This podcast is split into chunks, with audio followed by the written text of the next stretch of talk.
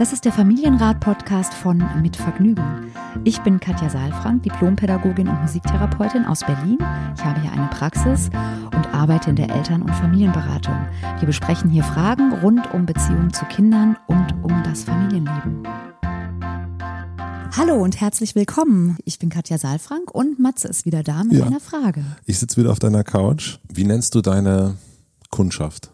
Klienten. Klienten. Klienten. Also es sind nicht Patienten? Nein, da ist keiner krank von. Ja. Und, Und ich äh, stelle auch keine Diagnosen.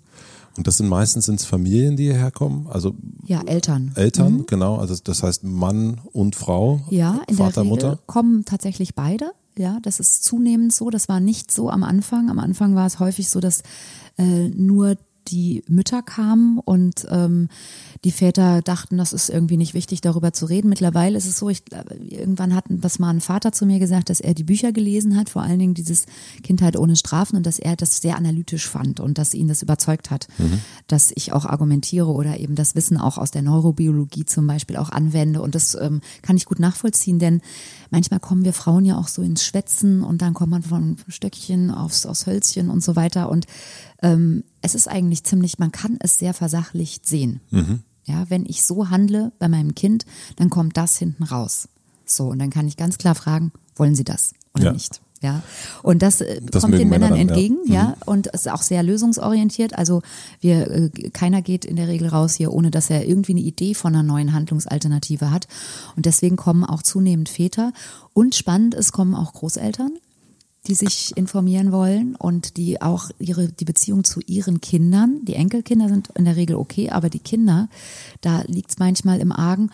Und ähm, es kommen auch Alleinstehende zunehmend, Ja. die Beziehung mit sich selbst schwierig finden und immer wieder auch ja Beziehungsthemen ähm, in Freundschaften haben und die dann einfach sich reflektieren hier.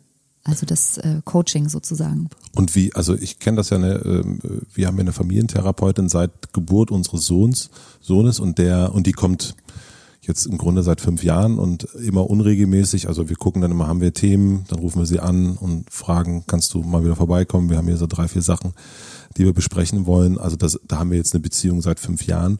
Wie ist es bei dir? Hast du dann, begleitest du Familien sehr lang oder eher kurz? Wie, wie sind so die, die Dauern? Ja, also das ist auch total unterschiedlich und auch das finde ich eben so schön, auch wie du es beschreibst. Man kann, man muss aber nicht. Ne? Wenn wir jetzt in einem staatlichen System sind, dann werden so und so viele Verordnungen gegeben, so und so viele Stunden.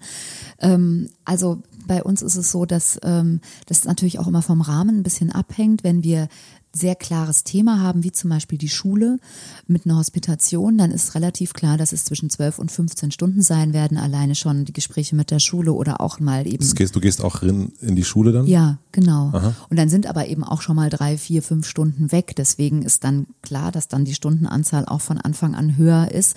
Und dann gebe ich den Eltern, ähm, weil es ja auch kostet, doch auch einen Überblick. Das heißt, wir machen dann ziemlich genauen Fahrplan. Manchmal schließen wir auch eine kleine Vereinbarung, einfach, dass wir wissen, das sind unsere Stunden, unser Stundenkontingent, was wir haben. Und derzeit wollen wir das erreichen. Und es ist eigentlich aber so, dass die Eltern in der Regel vier bis fünf, sechs Termine im Voraus ausmachen, wenn sie sich entscheiden zu arbeiten. Wir haben auch Ziele, die wir dann auch festlegen, eben Bindung und Beziehung weiter zu berücksichtigen, Achtsamkeit, nochmal mehr Konflikte lösen, Konfliktmanagement ist, ist immer ein Ziel, auch nochmal besseres Konfliktmanagement. Und ähm, ja, in der Regel sind das dann so fünf, sechs Stunden, die wir erstmal ausmachen und dann gucken wir wieder weiter. Okay. Mhm. So. Und manche, also ich habe Familien, die sind sehr lange bei mir und auch immer mal wieder bei mir. Manche kommen sehr regelmäßig. Und ähm, ja, das finde ich auch das Schöne eben, dass man eben kommen darf, aber nicht kommen muss. Man ist nicht verpflichtet, irgendwas abzuarbeiten. Man kann auch den Termin einfach wieder absagen dann ein paar Tage vorher. Wir haben eine Frage zum Thema Medienkonsum bekommen und ich habe schon, im, bevor wir das Mikro angemacht haben, gesagt, oh, da bin ich sehr gespannt, was du dazu zu sagen hast, weil du hast vier Jungs, die 18, 20, 22, 24 Jahre alt sind und äh, mein Sohn ist erst fünf. Wir haben aber auch schon mit Medienkonsum zu tun, aber ich lese jetzt erstmal die Frage von Juliane vor. Bevor ich euch die Frage vorlese, möchte ich euch unseren Supporter vorstellen und das ist der Musikstreaming-Dienst Deezer. Auf Deezer findet ihr tolle Inhalte für die ganze Familie, egal ob Musik, Hörbücher, Hörspiele oder Podcasts. Auf dieser gibt es Programme für alle Lebenslagen einer Familie. Zum Beispiel gibt es Playlisten für Babys zum Einschlafen oder es gibt Playlisten klassischer Musik für das ungeborene Kind. Musikalische Früherziehung sozusagen. Aber damit ihr nicht nur die Playlisten eurer Kinder hören müsst, empfehlen wir den dieser Familienaccount. Für nur 14,99 Euro im Monat bekommt ihr mit dem Familienangebot dieser Family bis zu sechs Premium-Profile für die ganze Familie. Ja, und so kann jeder hören, was er will. Probiert es am besten aus. Und jetzt zur Frage. Juliane hat ein Kind und dieses Kind ist 16 Jahre und Juliane fragt, unser Sohn Mattes ist gerade 16 Jahre alt geworden. Mich stört vor allen Dingen sein Medienkonsum. Er hängt nur noch an seinem Handy. Gleichaltrige trifft er nur noch selten. Wir haben früher immer miteinander telefoniert und uns verabredet, aber das scheint die Jugend heutzutage nicht mehr zu machen. Wir bekommen oft Streit, weil Mattes immer online ist und ich ihm das gerne verbieten würde. Ich hätte gern, dass er sich mit anderen Dingen beschäftigt, vielleicht etwas Kreatives macht, ein Buch liest oder ein neues Hobby lernt. Wie können wir ihn dazu bewegen? Ich bin sehr gespannt, was du ja. dazu zu sagen hast. Ja, es ist auch, auch wieder eine sehr vielschichtige Frage, weil natürlich ähm, Medien und Medienkonsum ähm, auch nochmal was anderes assoziiert als jetzt Handy. Ne? Wir hören jetzt hier nur, dass er am Handy ist vor allen Dingen und immer online ist. Das finde ich nochmal ein bisschen spezieller auch als jetzt Medienkonsum, wie zum Beispiel ganze Zeit vom Computer hängen, Konsole spielen ähm, und so weiter, Playstation. Ähm, trotzdem, ich, also diejenigen, die jetzt schon ein bisschen öfter hier reingehört haben, wissen vielleicht, dass es mir erstmal darum geht, ähm, die Situation ein bisschen zu analysieren, ein bisschen zu sortieren und zu gucken, worum geht es eigentlich, damit wir verstehen. Ja, weil es ist das Erste, was aus meiner Sicht wichtig ist, erstmal zu verstehen, bevor wir dann auch unter Umständen in eine Handlungsalternative kommen oder auch gucken, hm, das, was wir jetzt gerade gemacht haben, ist ja eigentlich dann gar nicht so dem so zuträglich. Ja? Mhm. Also das Erste, was ich gerne sagen möchte, ist, dass mir sehr klar geworden ist, auch als Mutter ähm, mit meinen Kindern, dass wir Eltern, wir sind eigentlich die erste Elterngeneration. Äh, klar, ich bin jetzt Mitte 40, also das gibt jetzt auch Eltern, die nochmal eine andere Generation sind. Trotzdem wachsen wir da gerade so rein. Das heißt, wir haben noch nicht so viele Erkenntnisse, wir haben auch noch nicht so viel ausprobiert, wir wissen noch nicht so viel darüber. Mhm. Und es kommt mir so ein bisschen vor wie damals in den 70er Jahren, ja, wo es hieß Fernsehen, oh, das böse Fernsehen, ja. Und wenn man zu viel Fernsehen guckt, dann kriegt man viereckige Augen. Ja. So, ja. Und heute haben wir eine solche Vielfalt an Medien. Die Welt ist viel, viel schneller geworden. Die Welt ist ständig vernetzt. Die Welt ist, man muss ständig erreichbar sein. Also all das jetzt, ähm, was Juliane hier geschrieben hat, ist ähm, letztlich etwas, was in unserer Erwachsenenwelt auch so ist. Also das heißt, wenn wir, wenn wir in unsere Erwachsenenwelt reinschauen, ist es überhaupt nicht anders. Also ich kenne sehr viele Erwachsene und wenn ich mag Juliane mal einladen, in, in den Bus vielleicht einmal einzusteigen oder auch in die U-Bahn und mal zu gucken, wer da eigentlich nicht am Handy ist. Ja, weil wir sind alle am Handy, alle und ständig. Und es ist eben dann auch nicht, finde ich, ähm, oder es ist schwierig von unseren Jugendlichen zu verlangen, dass sie nicht online sind, wenn sie in einer Welt sind, die ständig online sind und auch mit Erwachsenen zu tun haben, die eben ständig online sind. Ja, das, das finde ich erstmal das, das Wichtige daran. Dann wollen wir, dass die Kinder sich mit diesem Medium auch beschäftigen. Also das Ziel wäre jetzt für mich nicht, etwas zu verbieten, weil wenn ich etwas verbiete, dann macht ja derjenige, dem ich etwas verbiete, gar keine Erfahrung mit dem Gegenstand, ja, ja sondern ähm, also es äh, A belastet unsere Beziehung.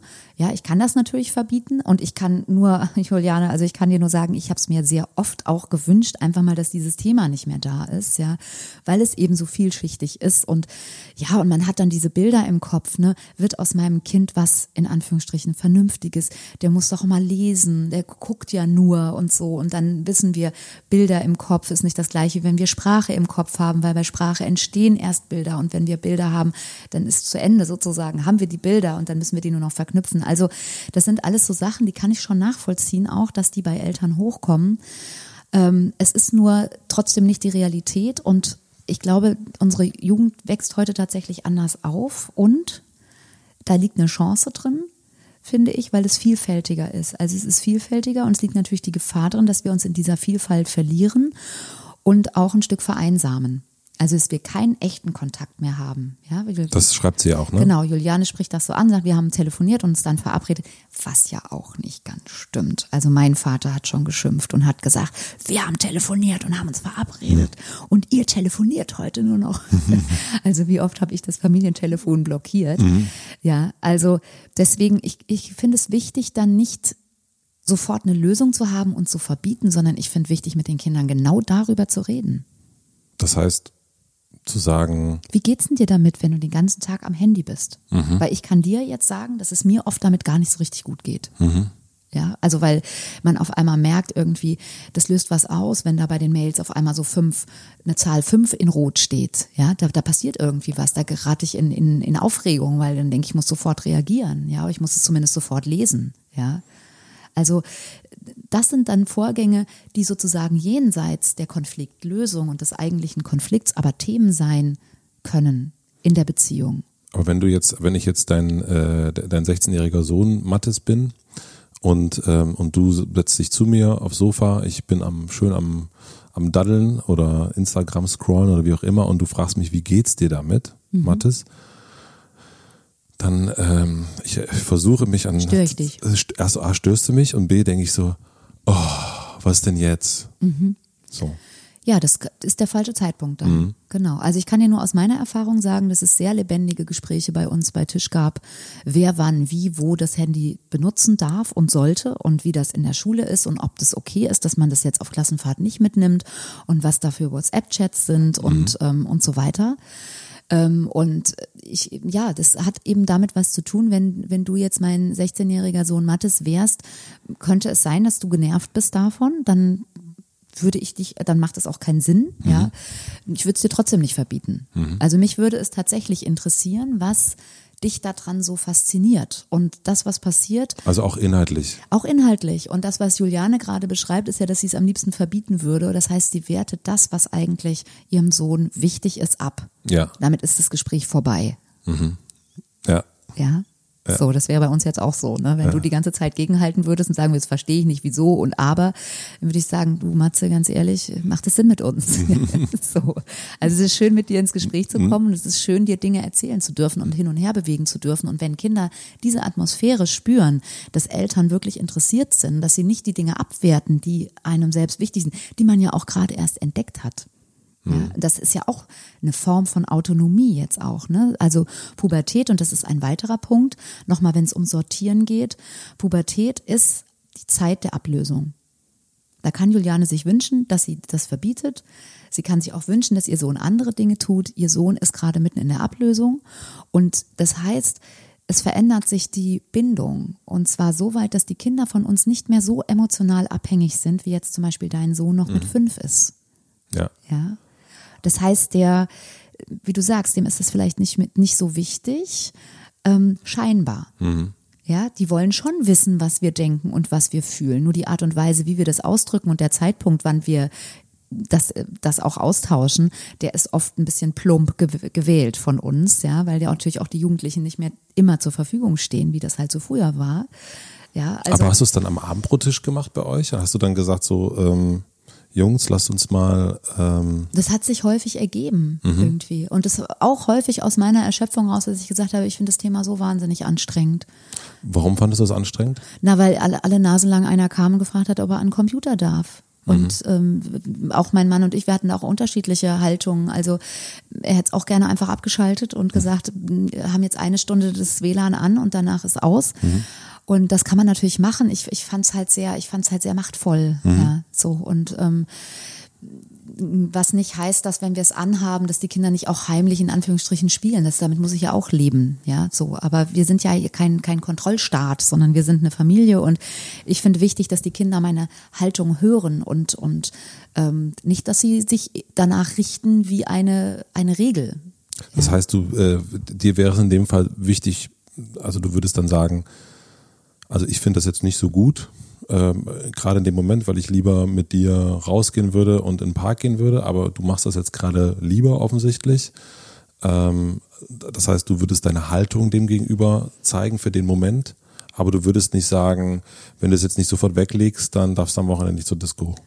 Nee, also das würde ich bestimmt nicht machen. Ja, ich habe das natürlich auch probiert in den Anfängen. Ne? Also ich habe ja vier Kinder. mein erster freut sich heute noch über die Situation. Nein, also wir haben das. Äh, natürlich weiß man beim vierten ist man gelassener. Ja. ja? Ähm, das würde ich nicht sagen. Ich würde auch noch mal hier sagen, es gibt auch zwei unterschiedliche Konfliktherde oder Konfliktmöglichkeiten oder Konfliktlösungsmöglichkeiten. In dem Konflikt, wenn ich angestrengt bin und wenn gerade was anderes passieren muss und der und es geht um, um, um den Konsum, dann sind wir beide aufgeregt und dann ist Streit da und dann kann man nicht grundsätzlich sagen, wie geht's denn dir jetzt mit dem Thema? Ja, das ist. Was würdest du dann in so einer Situation machen? Na, das kommt drauf an. Also ich, wenn, wenn ich zum Beispiel eigentlich, wenn wir eigentlich eine Hausauf Hausaufgabenzeit verabredet hatten und es wurde gespielt, dann war ich natürlich schon sauer und habe mhm. gesagt, ich ärgere mich. Mhm. Ja. Ich ärgere mich und ich habe dann auch gesagt, wir haben, oder ich, ich fantasiere jetzt mhm. mal so ein bisschen, mhm. ne? Ähm, wir haben das besprochen und warum ist es jetzt so schwer, das zu machen? Weil das, wir hatten, waren uns ja eigentlich einig, weil wenn es in den Abend reingeht mit den Hausaufgaben, sind wir beide müde. Ja. So, und warum ist das jetzt so schwer für dich?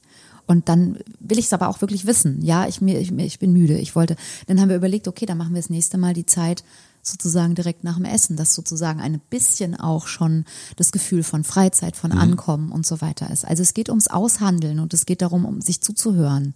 Was ist dein Bedürfnis, was ist mein Bedürfnis? Ja, und es geht um Integration letztlich dieses mhm. Themas auch. Mhm. Also ich kann dir. Das war der erste Punkt. Also das erste war ja sozusagen ja. diesen äh, nicht in der Situation zu genau, sein. Genau, genau, danke schön. Das erste war nicht in der Situation zu sagen. Das zweite ist dann ähm, dann, also das für den Hinterkopf zu haben und dann eben auch Gespräch zu stiften, eben zum Beispiel beim Essen.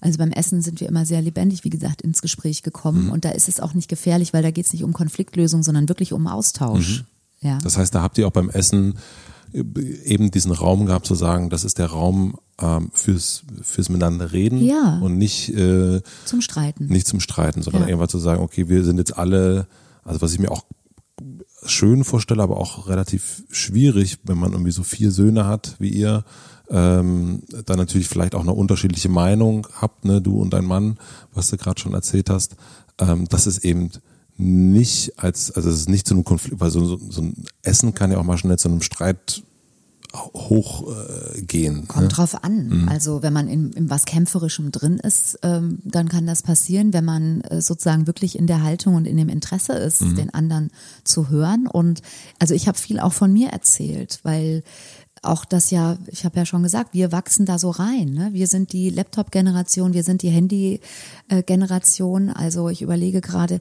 ähm, als ich mit dem ersten Kind schwanger war, gab es noch gar keine Handys. Ja. Da wissen wir überhaupt nicht, wie wir uns verabredet haben, wie wir kommuniziert haben. Mussten wir immer nach Hause gehen oder zur Telefonzelle, gibt's überhaupt nicht mehr. Mhm. Ja?